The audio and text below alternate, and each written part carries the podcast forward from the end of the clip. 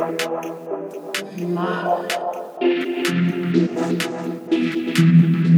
hold what we would call our past, present, and potential future.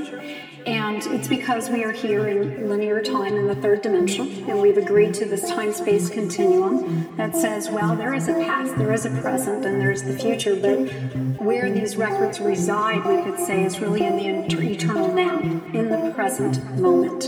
And so there is no past, there is no future, there is only now.